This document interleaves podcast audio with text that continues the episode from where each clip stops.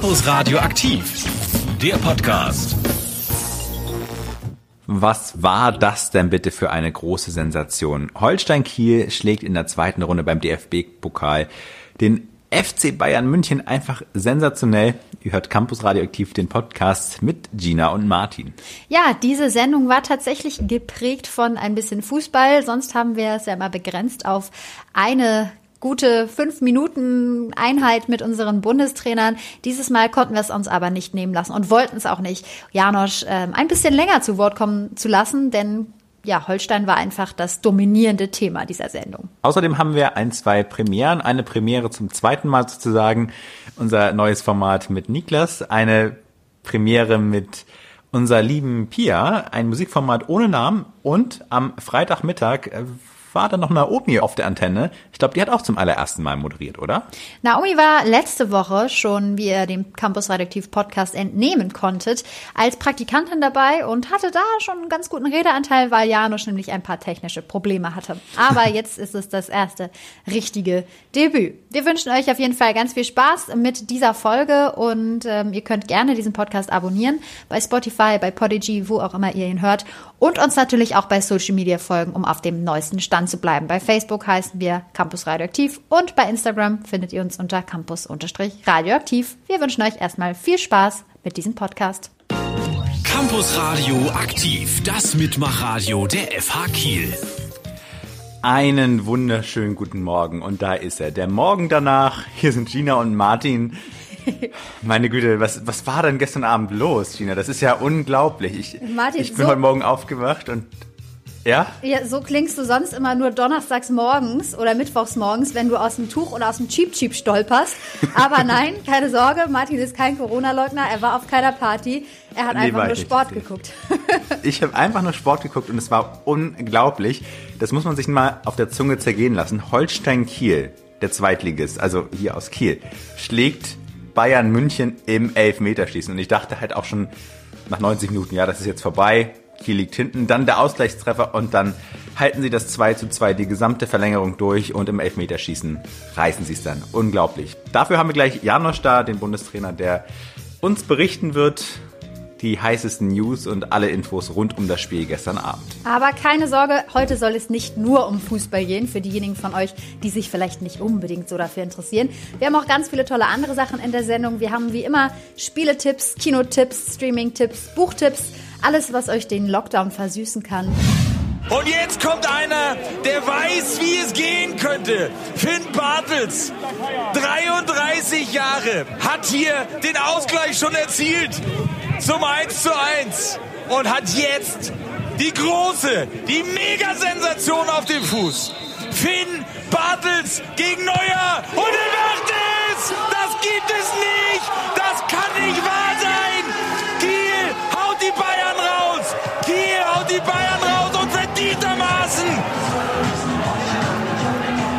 Ist unglaublich!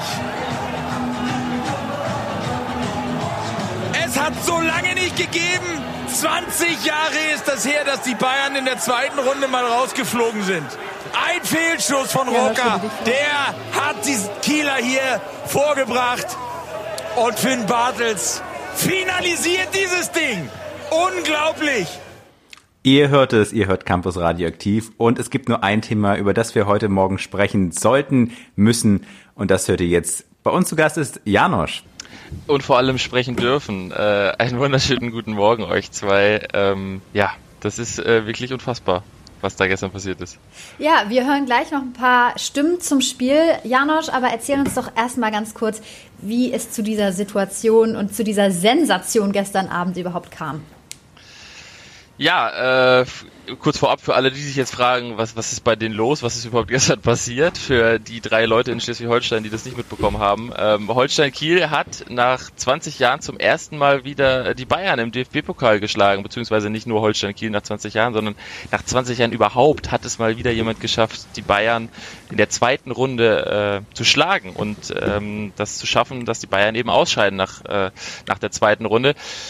Gestern äh, Holstein Kiel gegen den FC Bayern, der Rekordmeister, der aktuelle DFB-Pokalsieger, der Champions League-Sieger, der Trippelsieger. Sucht euch irgendein Attribut raus, äh, was ihr was ihr haben wollt für dieses Spiel.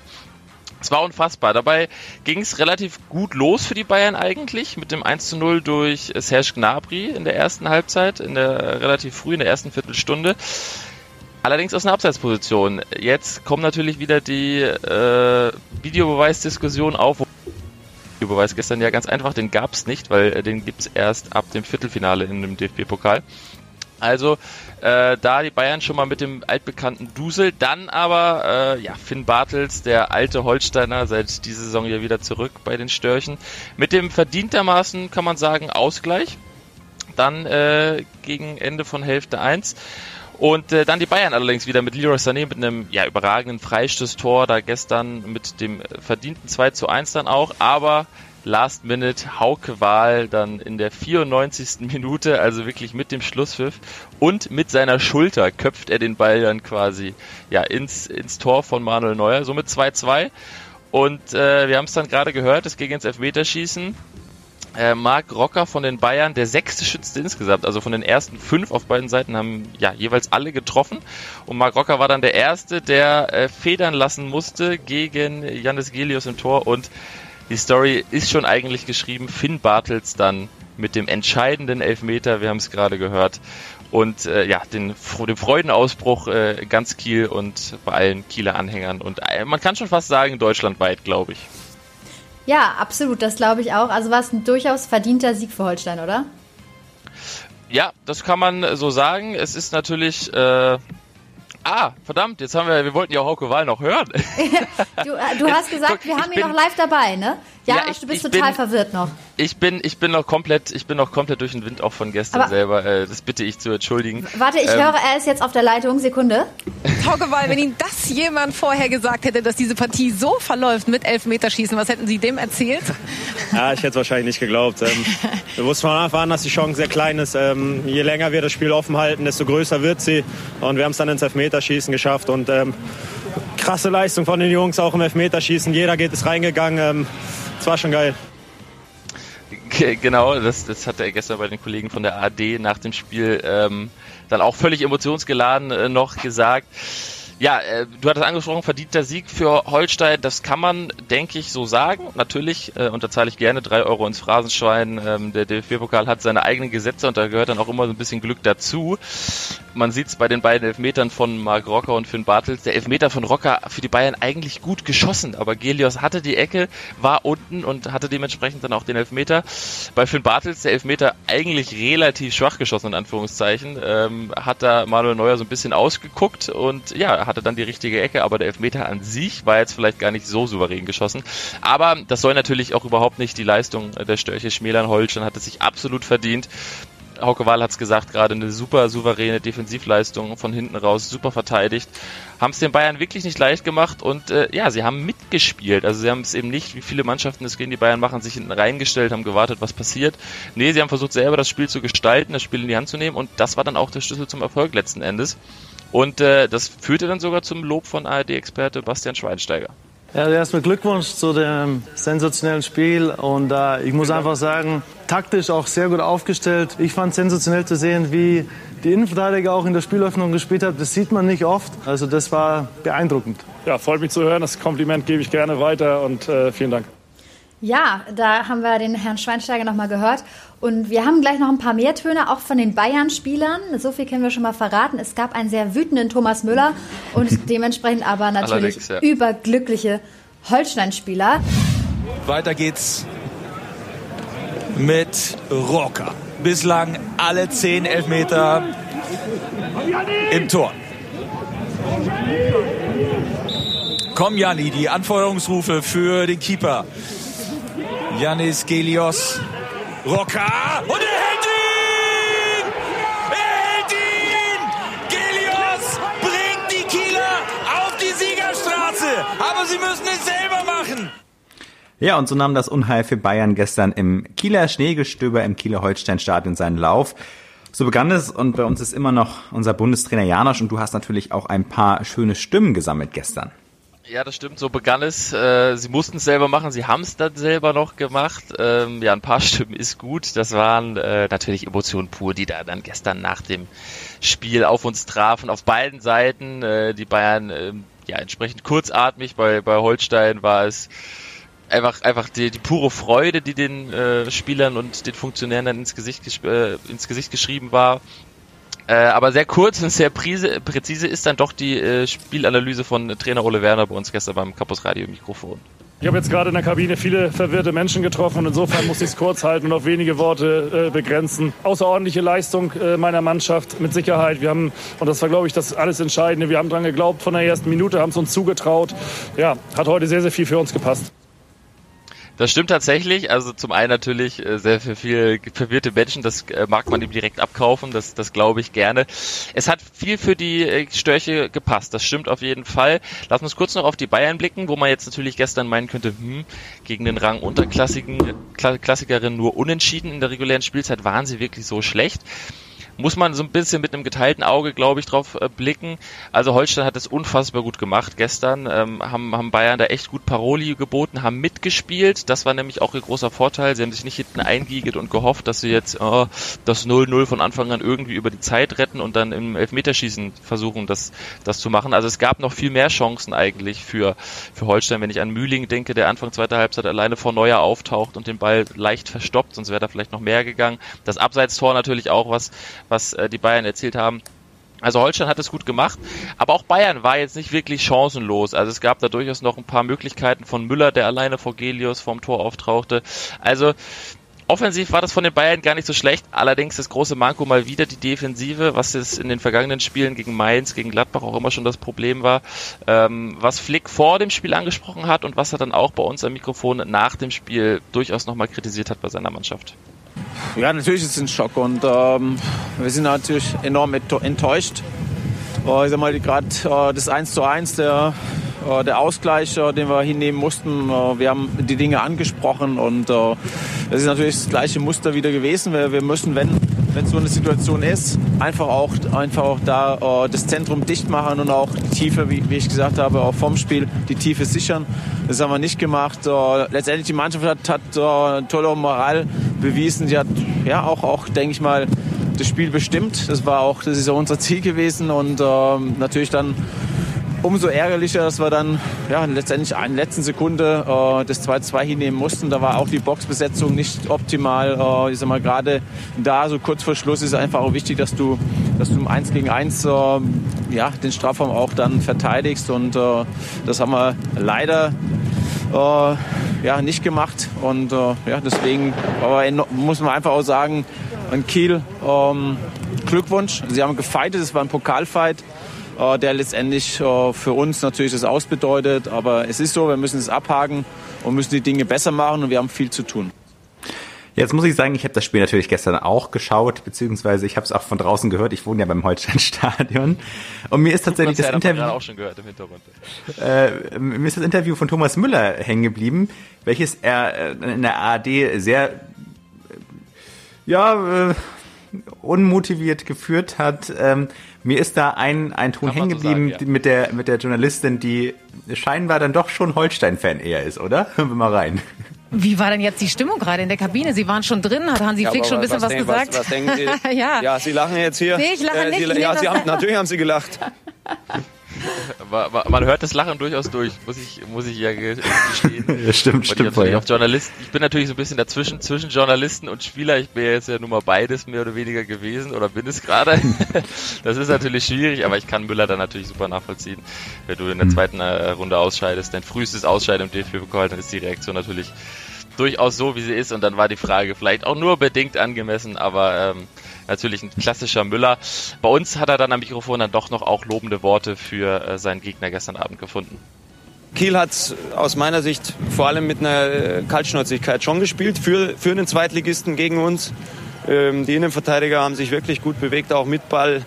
Ähm, es war eine eingeschworene Truppe vom Kiel. Nichtsdestotrotz hätten wir aus meiner Sicht das Spiel gewinnen müssen. Und trotzdem ist es natürlich irgendwo sehr, sehr enttäuschend, hier auszuscheiden als ganz klarer Favorit. Jetzt war äh, die Stimmung danach ziemlich ausgelassen in Kiel. Ähm, so sagen, ja. Ja, ähm, also ich muss wirklich sagen, ich konnte, ich konnte gestern Abend nicht wirklich schlafen. Also ja, einfach weil es so laut war. Auch, ja. ähm, und also wirklich, die kamen hier vorbei und haben gehupt und gehupt und genau das wollen wir uns zum Abschluss auch gerne nochmal gönnen.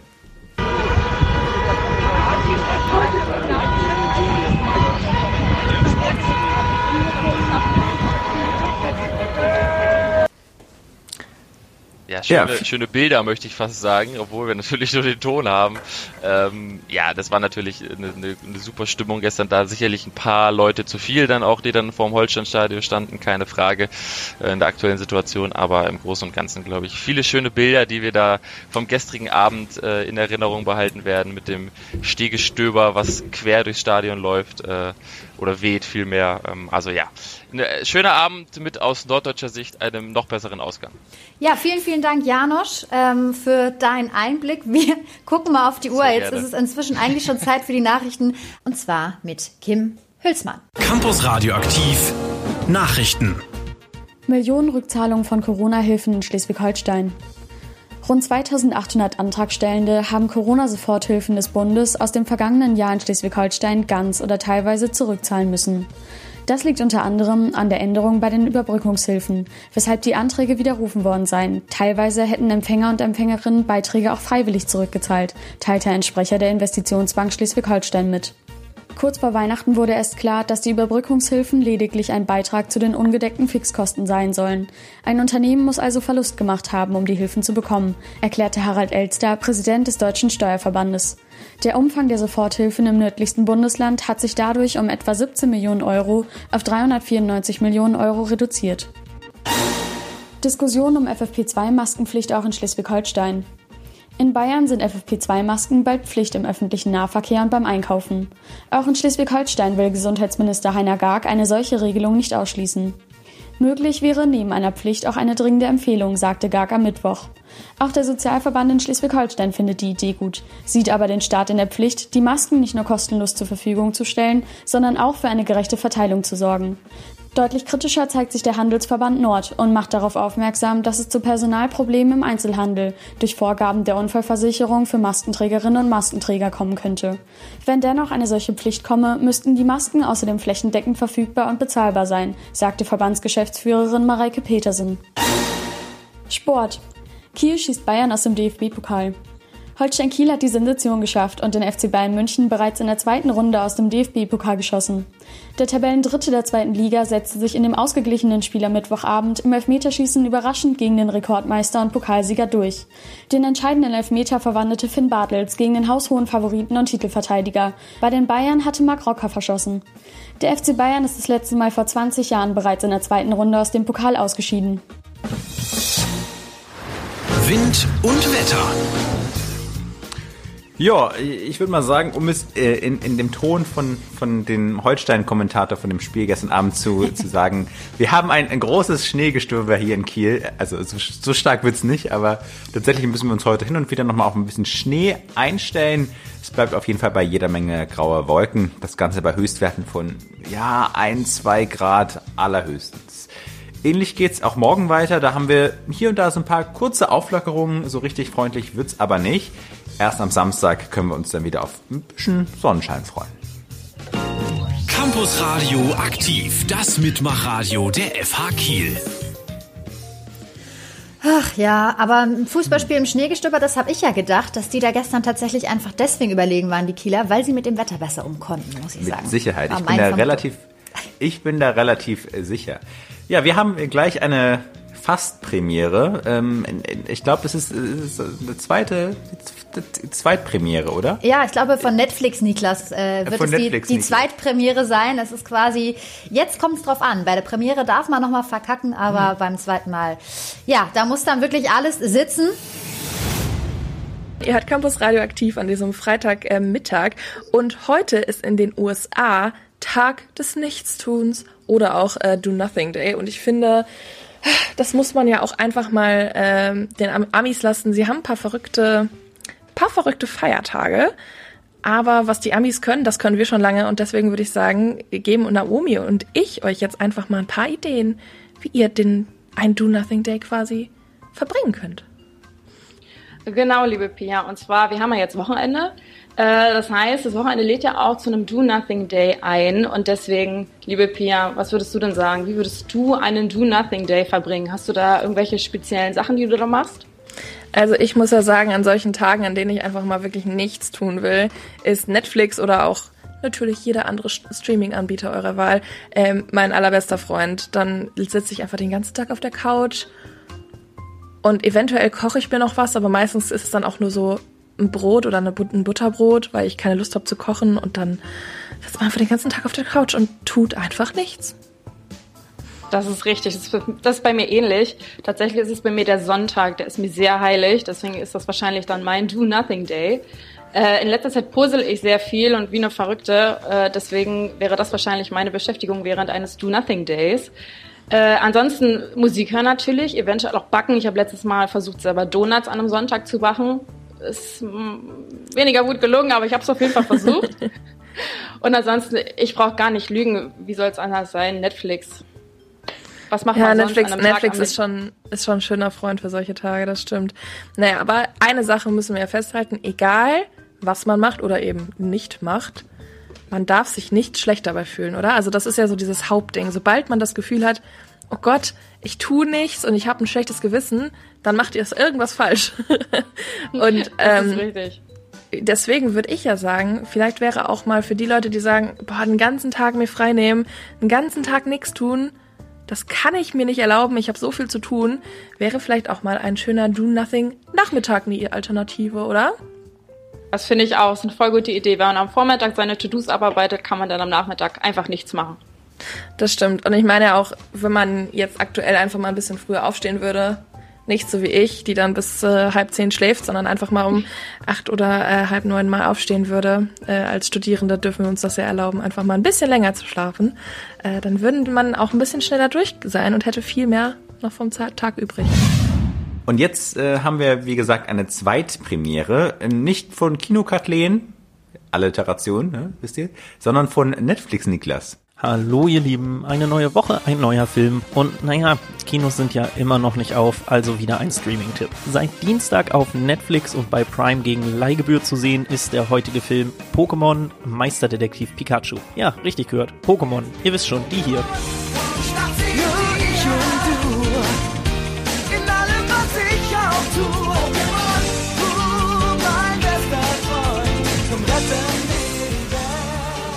Seit dem 27. Februar 1996 gibt es die ersten Pokémon-Editionen. Die kleinen Taschenmonster werden mittlerweile als erfolgreichstes crossmediales Franchise aller Zeiten betrachtet, welches bis dato schon 23 Filme verzeichnen kann, doch dabei ist Meisterdetektiv Pikachu die erste Realverfilmung.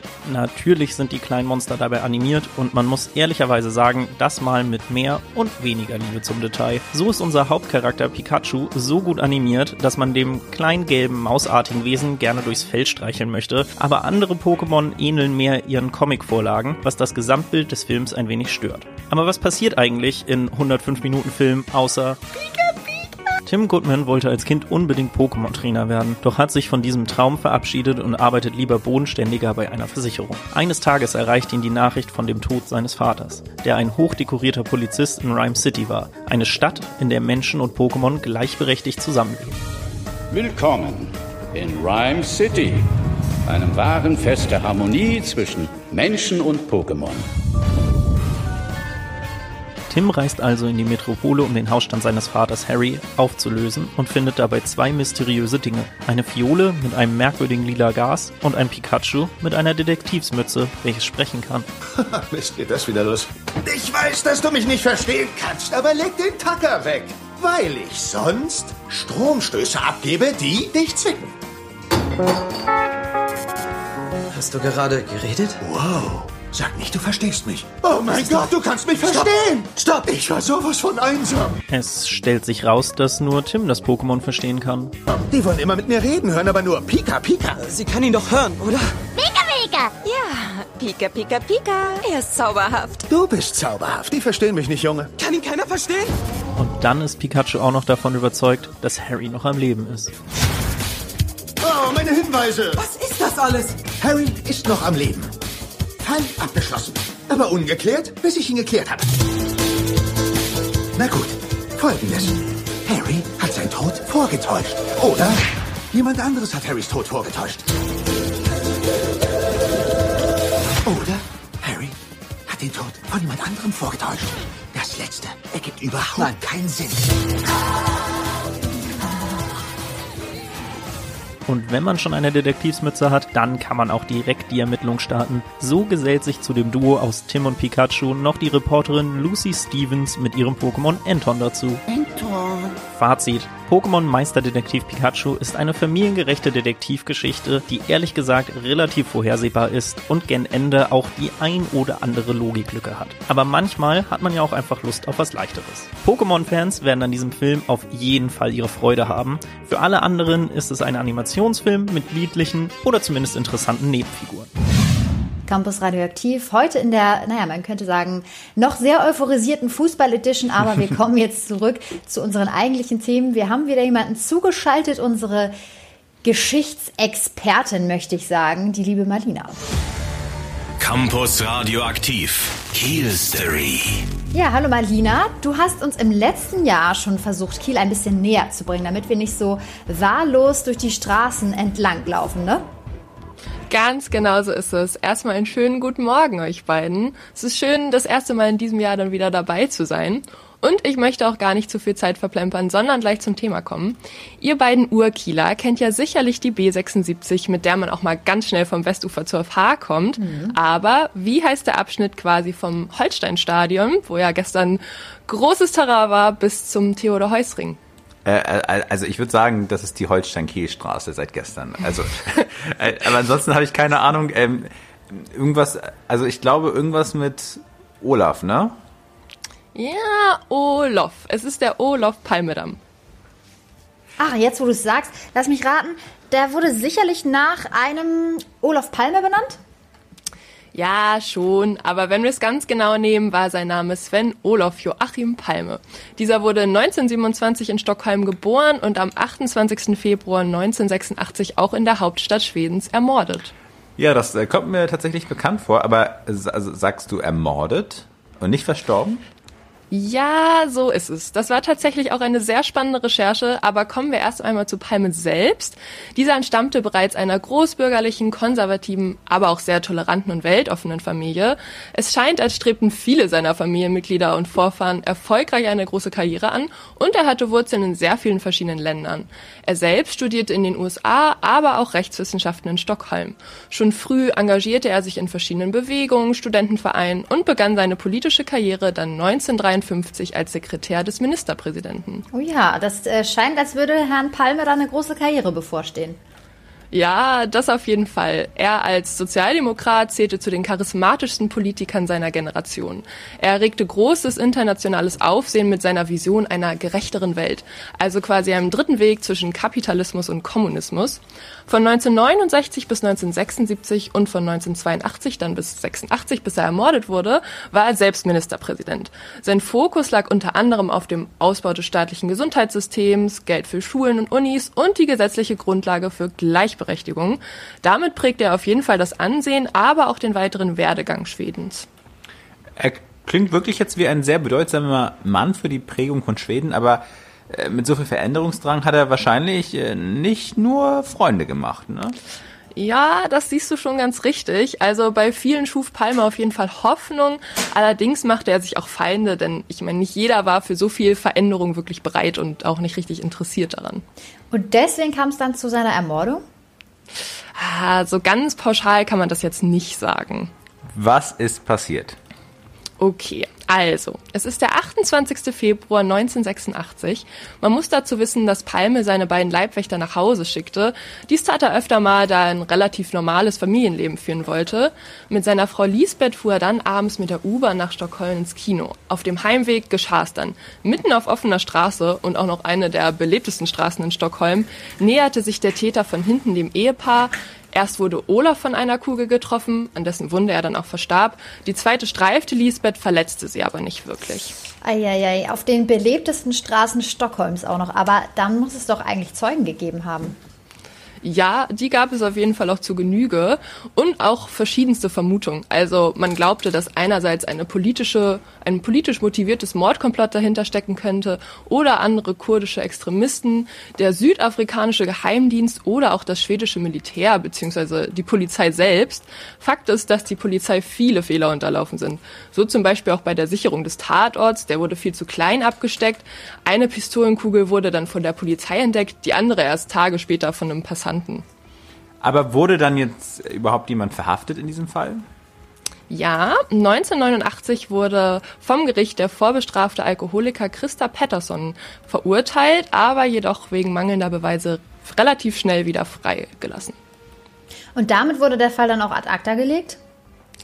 Nicht so ganz. Über 34, äh, 34 Jahre haben Polizei, Journalisten, aber auch der schwedische Krimi-Autor Stieg Larsson in diesem Fall recherchiert.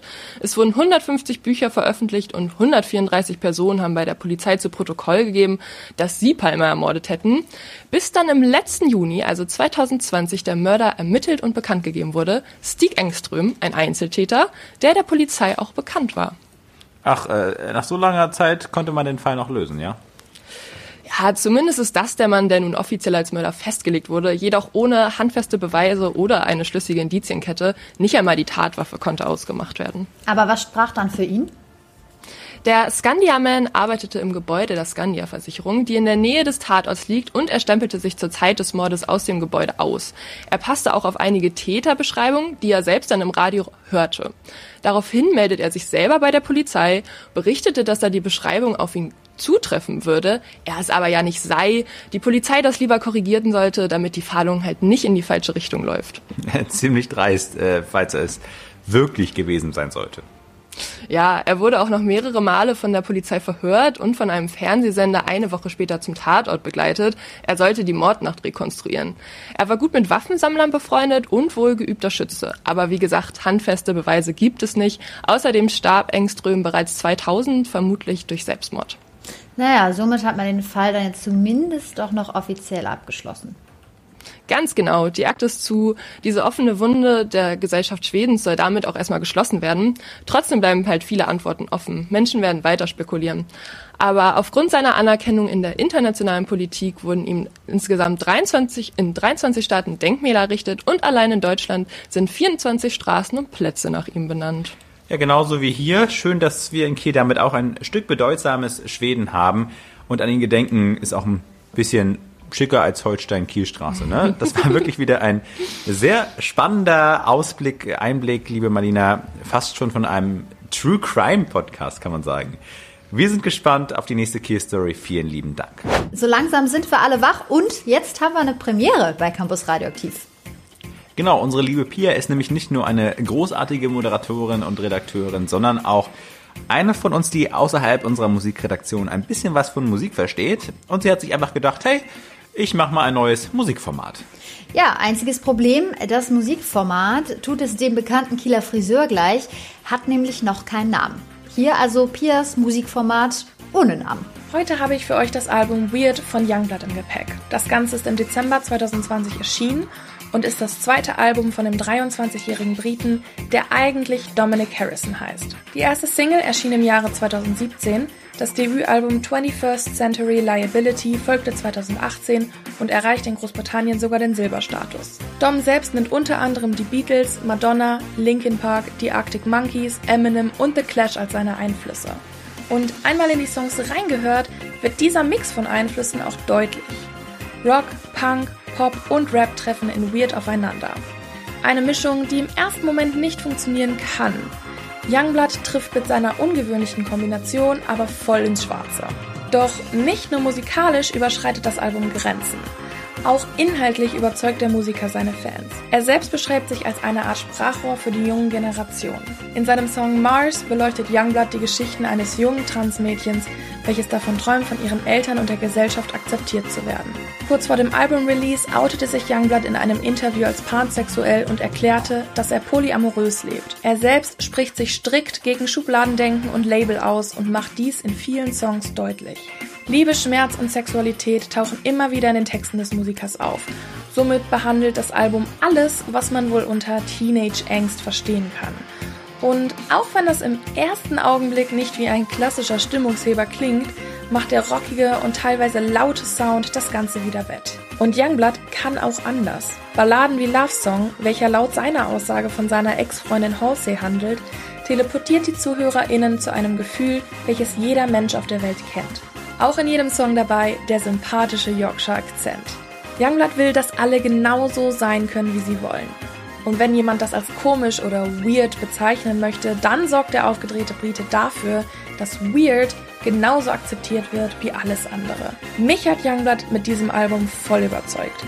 Die unterschiedlichen Musikeinflüsse ergeben ein Album, was in sich stimmig ist. Überraschungen gibt es beispielsweise mit dem Song Super Dead Friends, der einen eher elektronischen Sound à la Rage Against the Machine meets Skrillex mitbringt. Weird von Youngblood ist für alle zu empfehlen, die sich in das Zeitalter der Emo-Musik der frühen 2000er Jahre zurückkatapultieren wollen. Der Genremix überzeugt auf ganzer Linie und ehrliche Texte runden das Album perfekt ab. Ihr hört Campus Radioaktiv mit Gina und Martin und wir wünschen euch nachträglich alle einen wunderschönen Knut. Ein was bitte?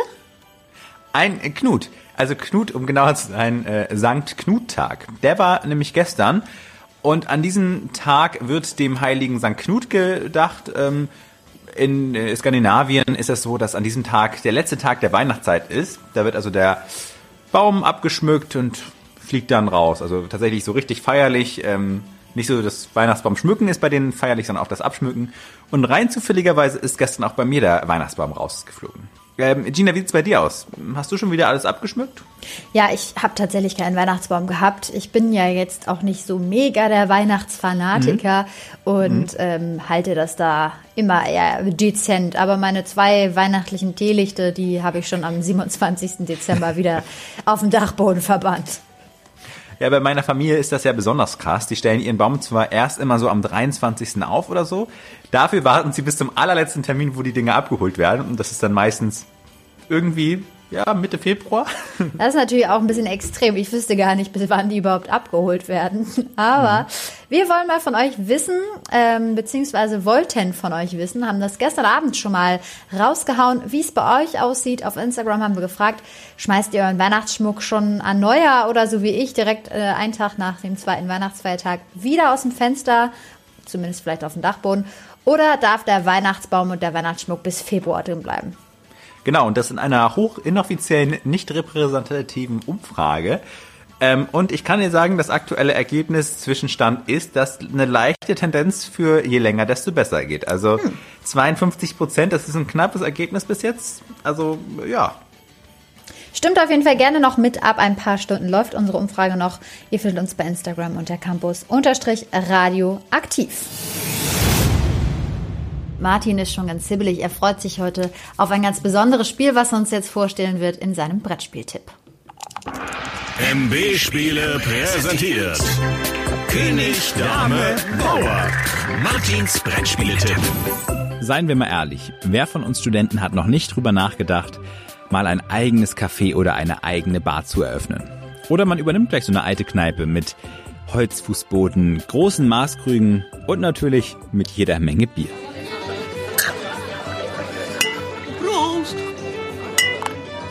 Heute geht's um das Spiel Die Taverne im tiefen Tal von Wolfgang Warsch, erschienen bei Schmidt Spiele.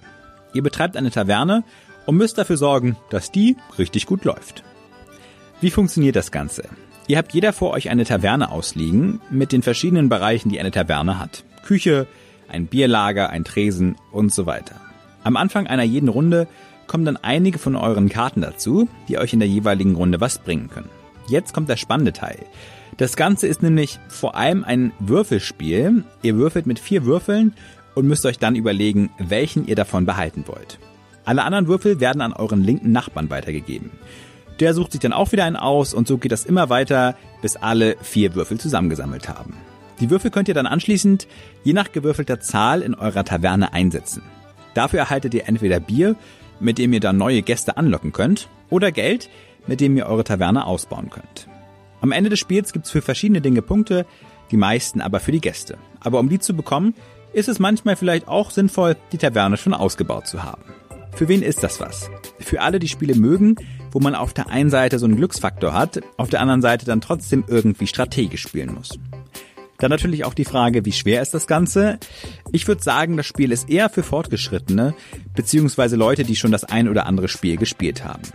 Lasst euch davon bitte nicht abschrecken. Man muss sich am Anfang so ein bisschen in die Regeln reinfuchsen, dann ist es aber auch entspannt.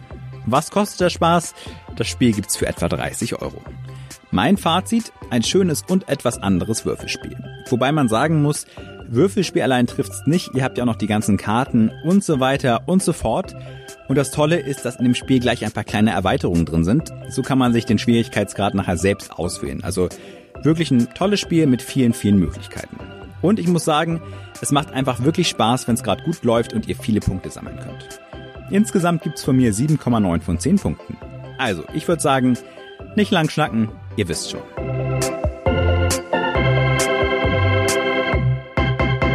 Neon Schwarz befindet sich immer on a journey und ich glaube, Naomi und ich tun das auch, denn wir sind ja beide nicht äh, aus dem hohen Norden. Und ich muss ja sagen, ich bin es inzwischen gewohnt, dass Menschen um mich herum ein bisschen anders reden. Und ich auch dafür geärgert werde, ähm, wie ich rede. So, das passiert eben, wenn man in den hohen Norden zieht. Ähm, aber mir ist aufgefallen, dass du ja auch noch einen ganz anderen Dialekt hast als ich. Das ist richtig. Ich komme ja, wie gesagt, aus Brandenburg und da haben manche Begriffe ganz andere äh, Namen. Und wirklich drauf gekommen, dass ich so komische Sachen sage, bin ich, als ich äh, in Köln war, da bin ich mit meinem Kopf gegen einen Autospiegel gelaufen. Das Auto war sehr, sehr groß und ich konnte da relativ gut gegenlaufen. Das war echt schon unangenehm. Und dann meinte ich einfach, ja, hat nicht wehgetan, war nur Plaste. Und alle drumherum haben mich schief angeguckt und haben nicht gelacht, weil ich gegen den Autospiegel gelaufen bin, sondern einfach, weil ich Plaste gesagt habe. Und bis zu diesem Augenblick war mir das gar nicht so bewusst, dass man das gar nicht sagt. Das heißt nämlich Plastik. Ich wollte gerade fragen, wo, Deswegen- was zur Hölle meinst du denn mit Plaste? Das ist, das ist natürlich Plastik und nicht Plaste. Bei uns sind das auch Plasteflaschen. Das wusste ich vorher auch nicht, dass man das nicht sagt. Deswegen, äh, wenn ich irgendwo unterwegs bin, wo man das nicht kennt, ist es natürlich immer die Plastikflasche und nicht mehr die Plasteflasche. Äh, ich glaube, so einen äh, Moment hatte ich tatsächlich auch, allerdings erst nachdem ich äh, in, nach Kiel gezogen bin.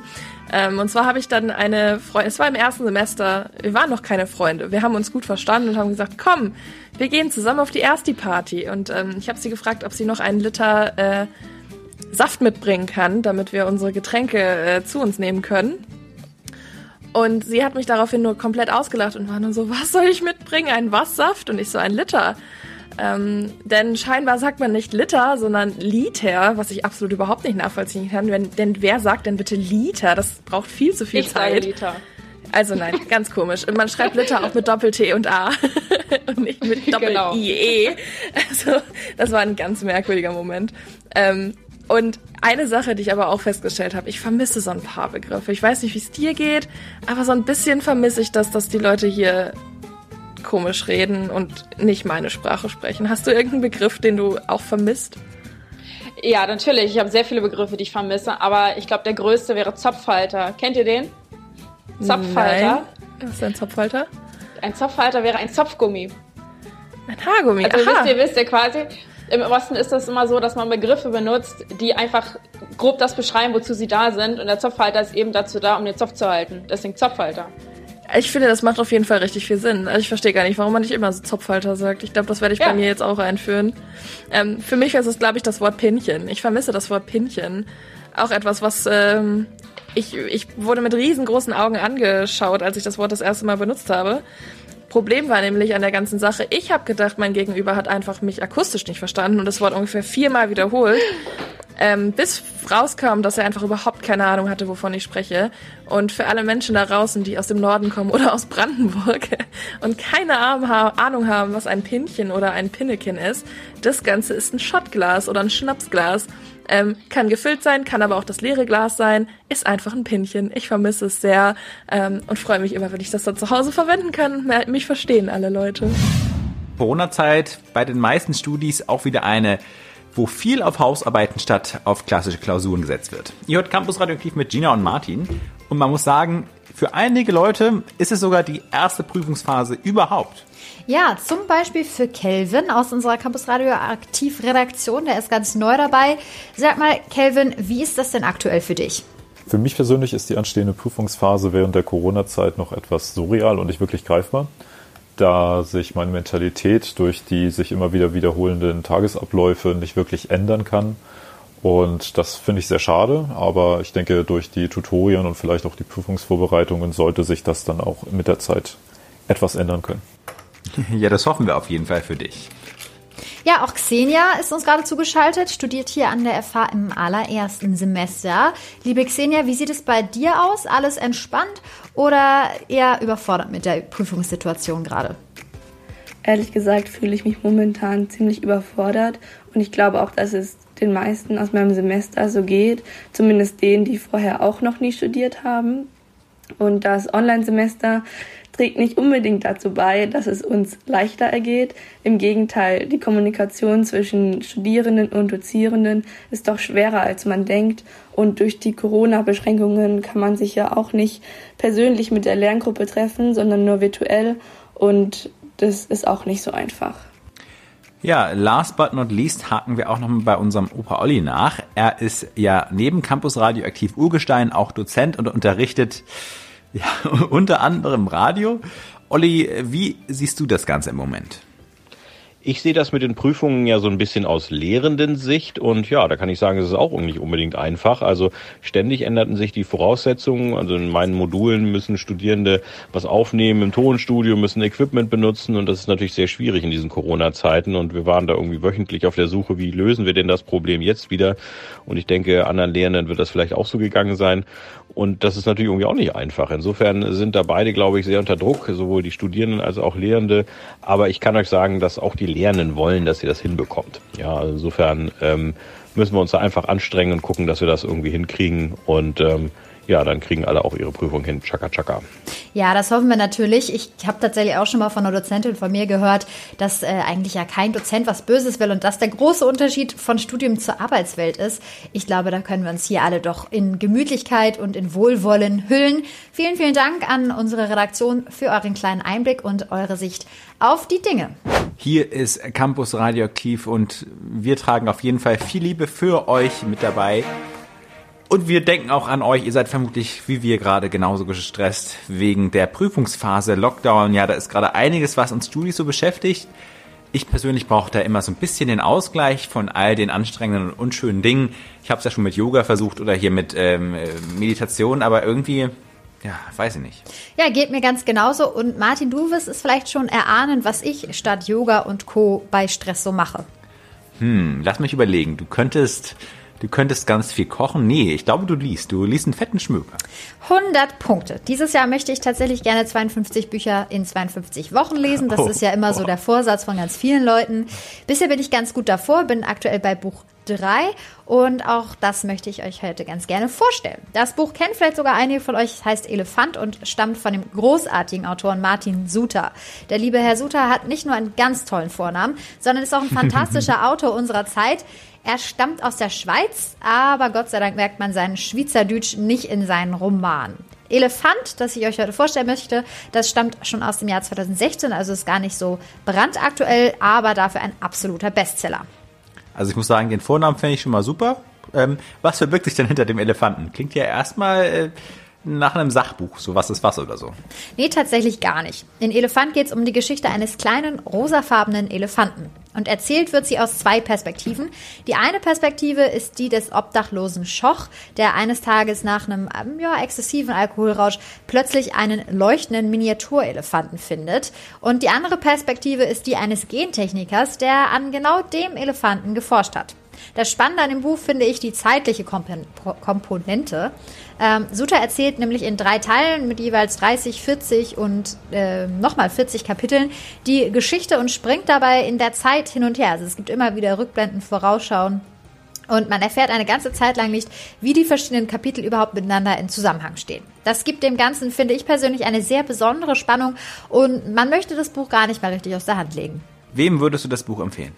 Ich würde ähm, das Buch tatsächlich vielen Leuten erzählen. Ich finde den ungewöhnlichen gesellschaftlichen Aspekt und diese Erzählperspektive aus der Sicht eines Obdachlosen sehr interessant und ja, kannte ich so auch noch nicht. Und im Übrigen ist Genmanipulation in der Form tatsächlich auch gar nicht so abwegig. Das würde hier jetzt allerdings zu weit führen, da können wir vielleicht Okay. nochmal an anderer Stelle drüber sprechen. Ich empfehle das Buch allen, die nach einer Ausflucht aus ihrer Realität suchen, denn in Elefant findet man die definitiv. Beim Lesen verliert man sich sehr in der Welt des kleinen Elefanten Sabu und vergisst, was einem eigentlich gerade so Sorgen bereitet oder ja, dass man vielleicht noch lernen sollte. Aber keine Mhm. Sorge, kitschig oder übertrieben Fantasy belastet ist das Buch dabei überhaupt nicht. Ja, das ist auf jeden Fall mal ein anderer äh, Schmöker. Kann, kann ich mir gut aus durch mal.